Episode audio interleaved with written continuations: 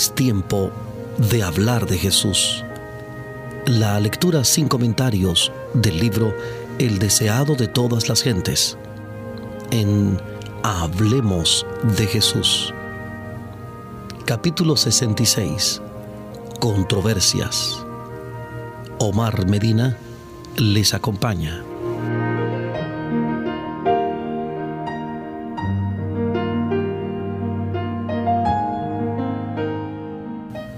Los sacerdotes y gobernantes habían escuchado en silencio las acertadas reprensiones de Cristo. No podían refutar sus acusaciones, pero estaban tanto más resueltos a entramparlo y con ese objeto le mandaron espías que se simulasen justos para sorprenderle en palabras, para que le entregasen al principado y a la potestad del presidente. No le mandaron a los ancianos fariseos, a quienes Jesús había hecho frente muchas veces, sino a jóvenes, ardientes y celosos, y a quienes pensaban ellos Cristo no conocía. Iban acompañados por algunos herodianos que debían oír las palabras de Cristo a fin de poder testificar contra él en su juicio. Los fariseos y los herodianos habían sido acérrimos enemigos, pero estaban ahora unidos en la enemistad contra Cristo. Los fariseos se habían sentido siempre molestos bajo la exacción del tributo por los romanos. Sostenían que el pago del tributo era contrario a la ley de Dios. Pero ahora veían una oportunidad de tender un lazo a Jesús. Los espías vinieron a él con aparente sinceridad, como deseosos de conocer su deber, y dijeron, Maestro, sabemos que dices y enseñas bien y que no tienes respeto a persona, antes enseñas el camino de Dios, con verdad. ¿Nos es lícito dar tributo a César o no? Las palabras sabemos que dices y enseñas bien habrían sido una maravillosa admisión si hubiesen sido sinceras, pero fueron pronunciadas con el fin de engañar. Sin embargo, su testimonio era verídico los fariseos sabían que Cristo hablaba y enseñaba correctamente, y por su propio testimonio serán juzgados. Los que interrogaban a Jesús pensaban que habían disfrazado suficientemente su propósito, pero Jesús leía su corazón como un libro abierto y sondeó su hipocresía. ¿Por qué me tientan?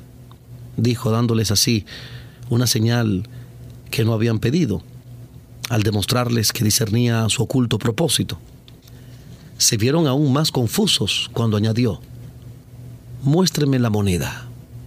Se la trajeron y les preguntó, ¿de quién tiene la imagen y la inscripción? Y respondiendo dijeron, de César. Señalando la inscripción de la moneda, Jesús dijo, pues den a César lo que es de César, y lo que es de Dios, a Dios. Los espías habían esperado que Jesús contestase directamente su pregunta en un sentido o en otro. Si les hubiera dicho, es ilícito pagar tributo a César, le denunciarían a las autoridades romanas y éstas le arrestarían por incitar a la rebelión. Pero en caso de que declarase lícito el pago del tributo, se proponían acusarle ante el pueblo como opositor de la ley de Dios. Ahora se sintieron frustrados y derrotados. Sus planes quedaron trastornados. La manera sumaria en que su pregunta había sido decidida no les dejaba nada más que decir. La respuesta de Cristo no era una evasiva, sino una cándida respuesta a la pregunta. Teniendo en su mano la moneda romana sobre la cual estaban estampados el nombre y la imagen de César, declaró que ya que estaban viviendo bajo la protección del poder romano, debían dar a ese poder el apoyo que exigía mientras no estuviese en conflicto con un deber superior. Pero mientras se sujetasen pacíficamente a las leyes del país, debían en toda oportunidad tributar su primera fidelidad a Dios. Las palabras del Salvador, den lo que es de Dios a Dios, era una severa reprensión para los judíos intrigantes si hubiesen cumplido fielmente sus obligaciones para con Dios, no habrían llegado a ser una nación quebrantada, sujeta a un poder extranjero. Ninguna insignia romana habría ondeado jamás sobre Jerusalén. Ningún centinela romano habría estado en sus puertas. Ningún gobernador romano habría regido dentro de sus murallas. La nación judía estaba entonces pagando la penalidad de su apartamiento de Dios. Cuando los fariseos oyeron la respuesta de Cristo, se maravillaron y dejándole se fueron. Había reprendido su hipocresía y presunción, y al hacerlo había expuesto un gran principio, un principio que define claramente los límites del deber que tiene el hombre para con el gobierno civil y su deber para con Dios. En muchos intelectos quedó decidida una cuestión que los había estado afligiendo. Desde entonces se aferraron al principio correcto. Y aunque muchos se fueron desconformes, vieron que el principio básico de la cuestión había sido presentado claramente y se asombraban del discernimiento previsor de Cristo. No bien fueron reducidos al silencio los fariseos, llegaron los saduceos con sus preguntas arteras. Los dos partidos se hacían mutuamente una acerba oposición. Los fariseos eran rígidos adherentes de la tradición, eran rigurosos en las ceremonias externas, diligentes en los lavamientos, ayunos, largas oraciones y limosnas ostentosas. Pero Cristo declaró que anulaban la ley de Dios, enseñando como doctrinas los mandamientos de los hombres.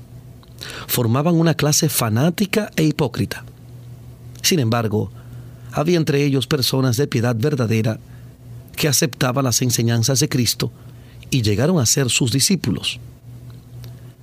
Los saduceos rechazaban las tradiciones de los fariseos, profesaban creer la mayor parte de las escrituras y considerarlas como su norma de acción, pero en la práctica eran escépticos y materialistas. Los saduceos negaban la existencia de los ángeles, la resurrección de los muertos, y la doctrina de una vida futura, con sus recompensas y castigos. En todos estos puntos diferían de los fariseos. Entre los dos partidos, la resurrección era un tema especial de controversia. Al principio, los fariseos creían firmemente en la resurrección, pero con estas discusiones sus opiniones acerca del estado futuro se volvieron confusas. La muerte llegó a ser para ellos un misterio inexplicable su incapacidad para hacer frente a los argumentos de los saduceos era ocasión de continua irritación. Las discusiones entre las dos partes tenían generalmente como resultado airadas disputas que los separaban siempre más.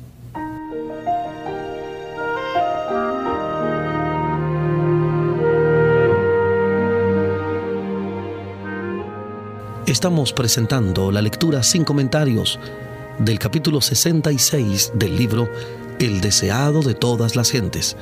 Capítulo 66. Controversias. En Hablemos de Jesús.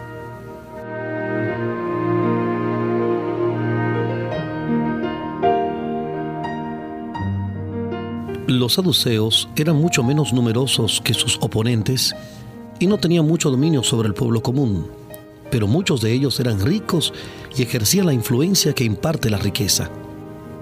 En sus filas figuraba la mayor parte de los sacerdotes y de entre ellos se elegía generalmente al sumo sacerdote. Pero esto se hacía, sin embargo, con la expresa estipulación de que no fuesen recalcadas sus opiniones escépticas. Debido al número y la popularidad de los fariseos, era necesario para los saduceos dar su arquiesencia externa a sus doctrinas mientras ocupaban un cargo sacerdotal. Pero el hecho mismo de que eran elegibles para tales cargos daba influencia a sus errores. Los saduceos rechazaban la enseñanza de Jesús. Él estaba animado por un espíritu cuya manifestación en esta forma no querían reconocer. Y su enseñanza acerca de Dios y de la vida futura contradecía sus teorías. Creían en Dios como el único ser superior al hombre pero arguían que una providencia directora y una previsión divina privarían al hombre del carácter de agente moral libre y le degradarían a la posición de un esclavo. Creían que habiendo creado al hombre, Dios le había abandonado a sí mismo independiente de una influencia superior. Sostenían que el hombre estaba libre para regir su propia vida y amoldar los acontecimientos del mundo. que su destino estaba en sus propias manos. Negaban que el Espíritu de Dios obrase por medio de los esfuerzos humanos o medios naturales. Sin embargo, sostenían que por el debido empleo de sus facultades naturales el hombre podía elevarse e ilustrarse, que por sus exigencias rigurosas y austeras podía purificarse su vida. Sus ideas acerca de Dios amoldaban su carácter. Como en su opinión no tenía el interés en el hombre, tenían poca consideración unos para con otros. Había poca unión entre ellos, rehusando reconocer la influencia del Espíritu Santo sobre las acciones humanas, carecían de su poder en sus vidas. Como el resto de los judíos, se jactaban mucho de su derecho de nacimiento como hijos de Abraham y de su estricta adhesión a los requerimientos de la ley pero estaban desprovistos del verdadero espíritu de la ley, así como de la fe y benevolencia de Abraham. Sus simpatías naturales eran muy estrechas. Creían que era posible para todos los hombres conseguir las comodidades y bendiciones de la vida, y sus corazones no se conmovían por las necesidades y los sufrimientos ajenos. Vivían para sí mismos. Por sus palabras y obras, Cristo testificaba de un poder divino que produce resultados sobrenaturales, de una vida futura más allá de la presente, de Dios como Padre de los hijos de los hombres, que siempre vela por sus intereses verdaderos. Revelaba la obra del poder divino en la benevolencia y compasión que reprendía el carácter egoísta y exclusivo de los saduceos. E enseñaba que para el bien temporal y eterno del hombre, Dios obra en el corazón por el Espíritu Santo. Demostraba el error de confiar en el poder humano para aquella transformación del carácter que puede ser realizada únicamente por el Espíritu de Dios.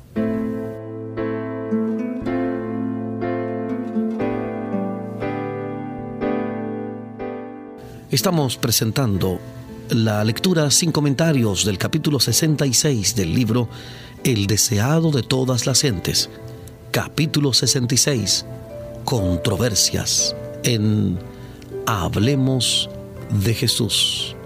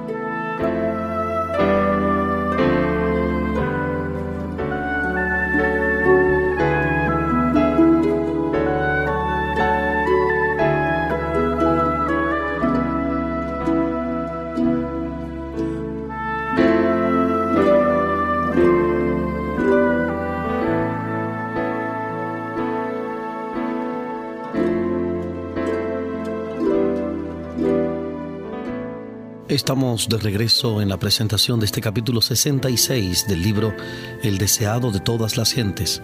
Capítulo 66. Controversias en Hablemos de Jesús.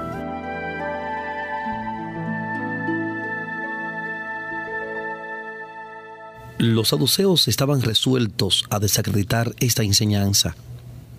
Al buscar una controversia con Jesús, confiaban en que arruinarían su reputación, aun cuando no pudiesen obtener su condenación.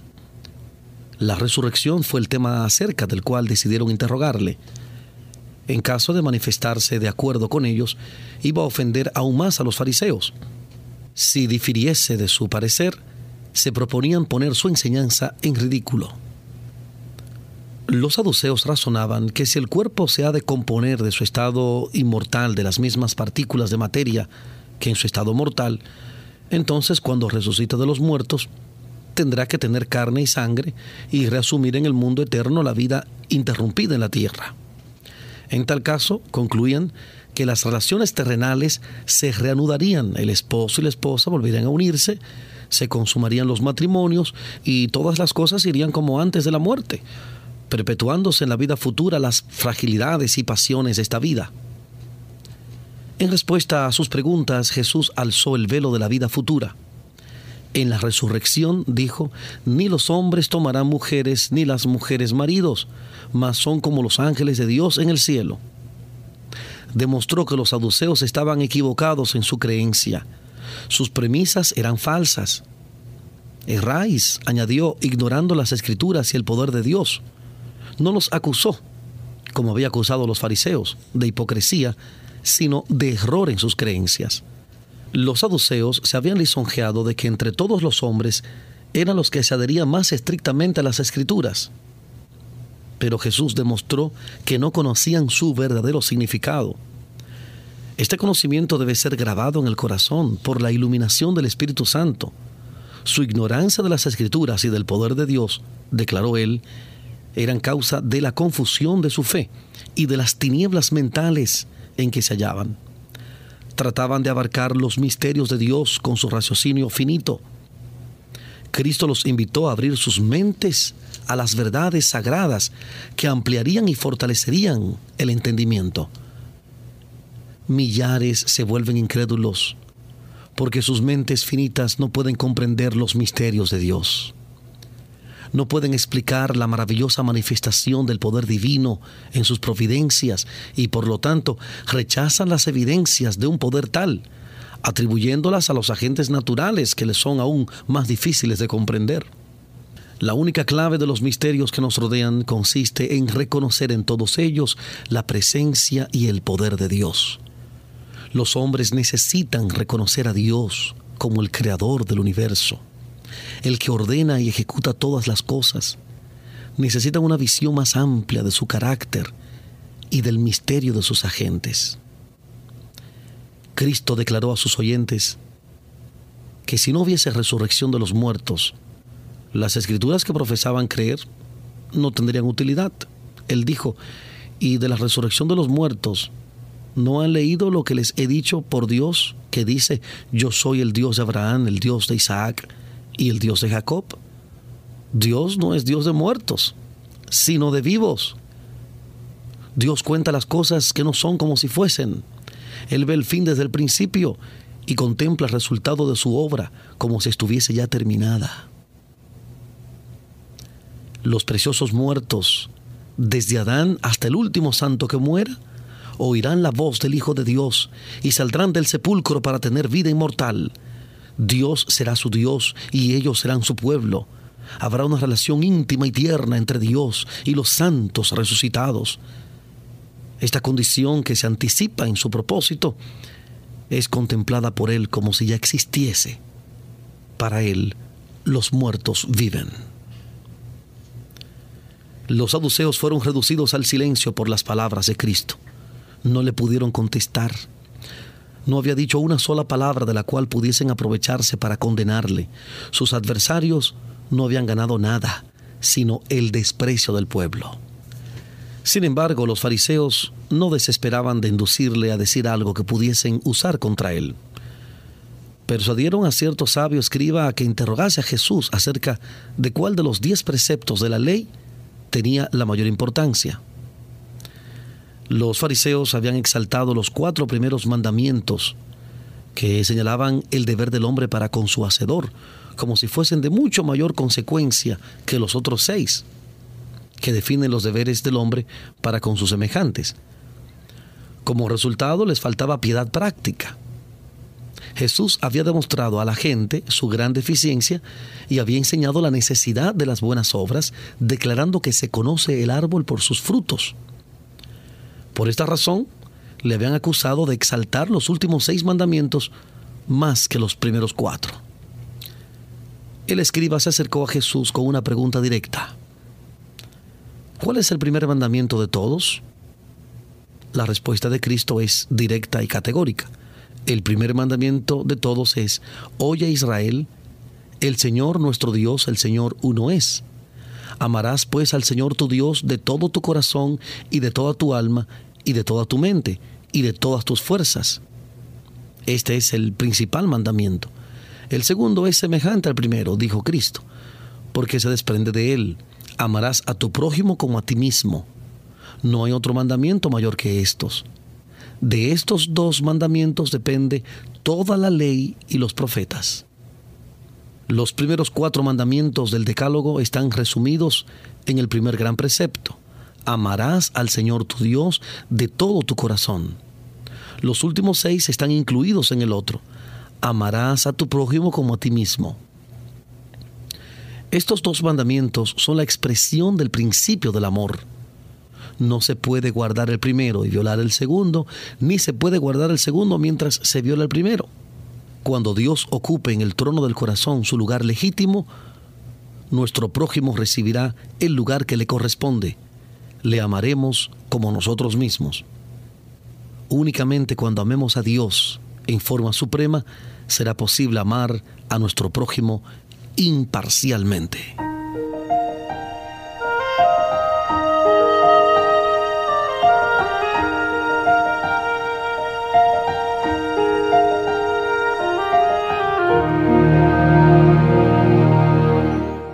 Y puesto que todos los mandamientos están resumidos en el amor a Dios y al prójimo, se sigue que ningún precepto puede quebrantarse sin violar este principio.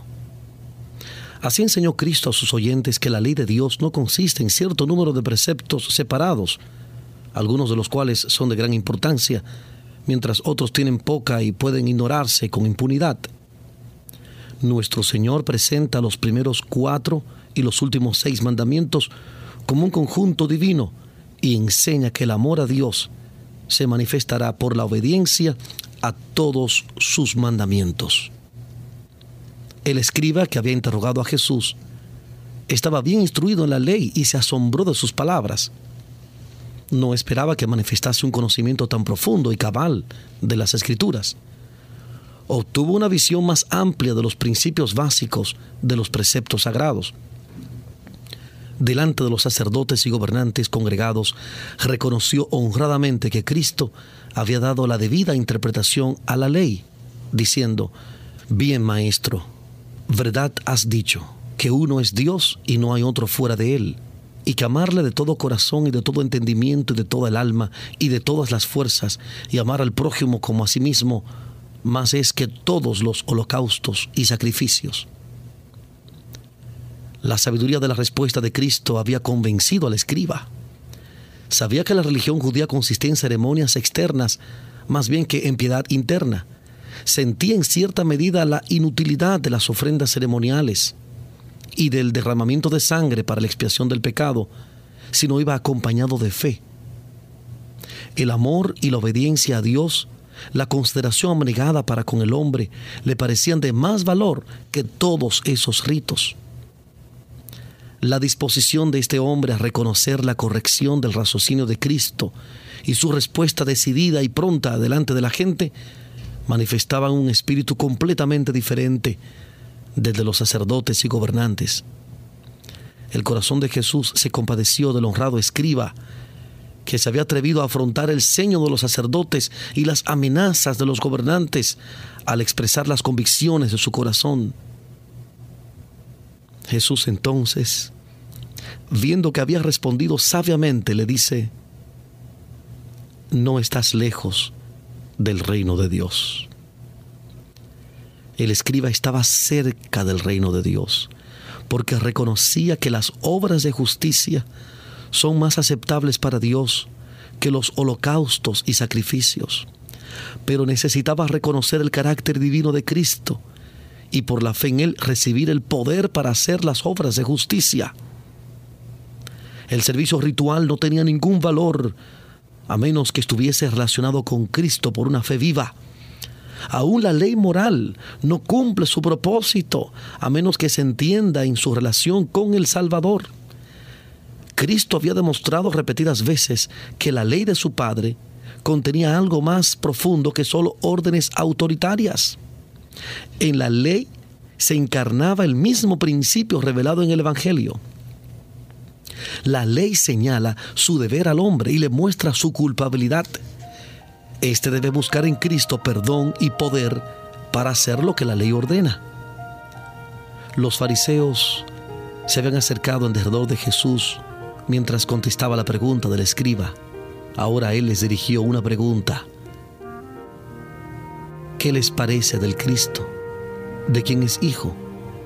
Esta pregunta estaba destinada a probar su fe acerca del Mesías, a demostrar si le consideraban simplemente como hombre o como hijo de Dios.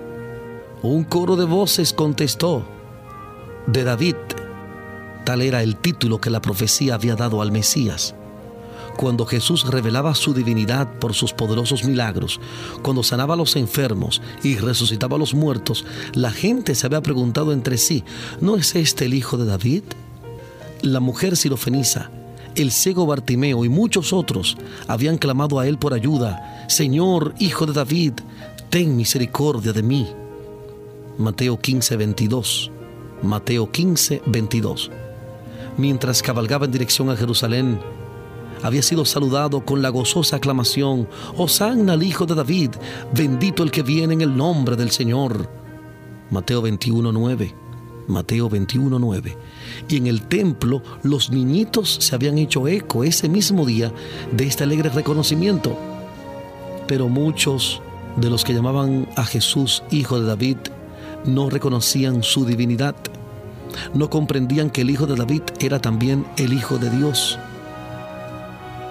En respuesta a la declaración de que el Cristo era el Hijo de David, Jesús dijo, pues, como David en espíritu, el espíritu de inspiración proveniente de Dios, le llama Señor, diciendo, dijo el Señor a mi Señor, siéntate a mi diestra entre tanto que pongo tus enemigos por estrado de tus pies. Pues si David le llama Señor, ¿cómo es su hijo?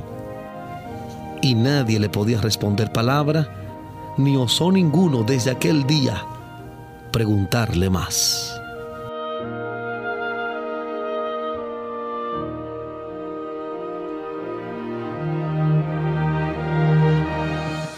hemos presentado la lectura sin comentarios del capítulo 66 del libro El deseado de todas las gentes.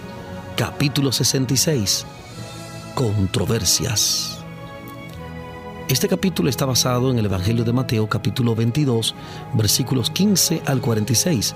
Mateo 22, 15 al 46, Marcos 12, 13 al 40, Marcos 12, 13 al 40 y Lucas capítulo 20, versículos 20 al 47. Lucas 20, 20 al 47. Hablemos de Jesús. Omar Medina les agradece la fina gentileza de la atención dispensada. Que Dios les bendiga.